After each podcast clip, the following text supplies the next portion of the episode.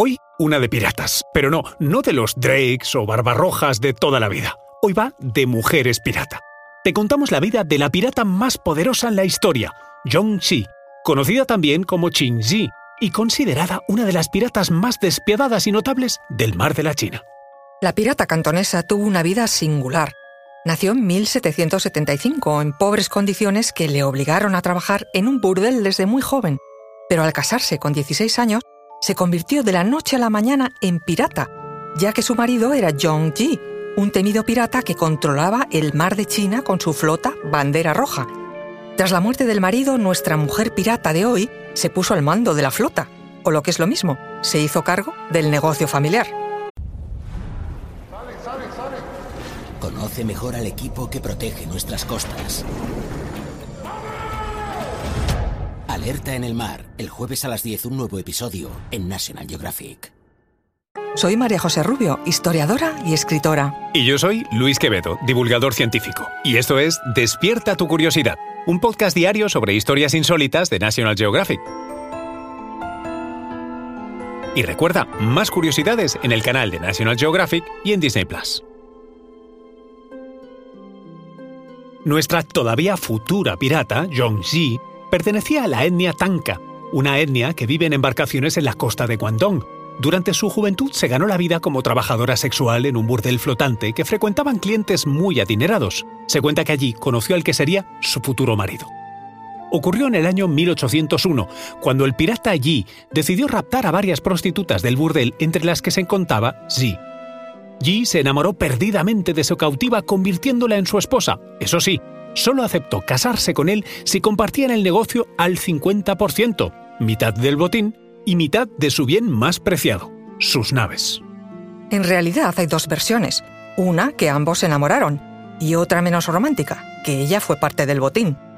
Comenzaba así el relato de una de las parejas de piratas más temidas de la historia, y es que además del fuerte carácter de nuestra protagonista, su profesión en el burdel le había permitido conocer muchos secretos de gente muy poderosa, elemento que la pirata supo explotar muy, pero que muy bien. Ella consiguió algo único en la piratería, tener los mismos derechos que cualquier otro miembro de la flota, y su inteligencia le dio siempre muchos frutos. Solo seis años después de casarse tenía más de 1.500 hombres y 700 barcos a su cargo, una de las flotas más grandes del mundo. Pero la vida le sorprendió con la muerte de su marido a los pocos años de casarse, y como siempre, dos versiones sobre su muerte. Una más cinematográfica, una tormenta arrastró su barco y lo hundió. Y otra algo más humana. Cuentan que murió en un conflicto en Vietnam. Ah, y como no hay dos sin tres, la más amarilla fue la de su muerte a manos de su propio hijo adoptivo, Cheung Po Zai, hijo que adoptó tras capturarlo en 1798 con 15 años. Era un botín también. Ahora, prestad atención que esta historia toma un giro a la Woody Allen.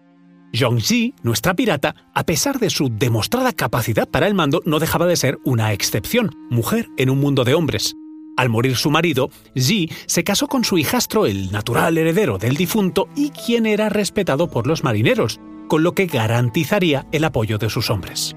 Pero cuidado, este apaño no impidió que Yi transformara la piratería de una manera profunda. Comenzaba una nueva era con unas nuevas normas, y muy claras. La primera, si alguien violaba a una prisionera, corte de cabeza y cuerpo al mar. La segunda, si alguien tenía sexo consentido con una prisionera en horas de trabajo, corte de cabeza y cuerpo al mar.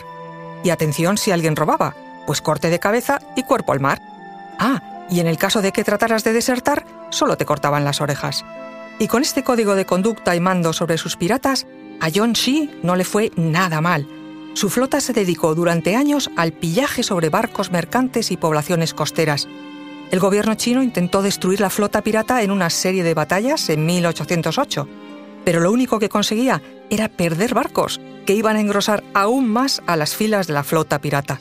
Tras muchos años de lucha y tras la batalla de Boca Tigre, donde Cheung Po fue capturado, el emperador vio que era el momento de negociar. Zhongzi negoció un acuerdo de amnistía completa para ella y los miembros de su flota. Además, Cheung Po fue nombrado oficial de la flota china. Nuestra pirata vivió una prejubilación muy activa en Macao, donde regentó un prostíbulo y se dedicó al comercio de la sal.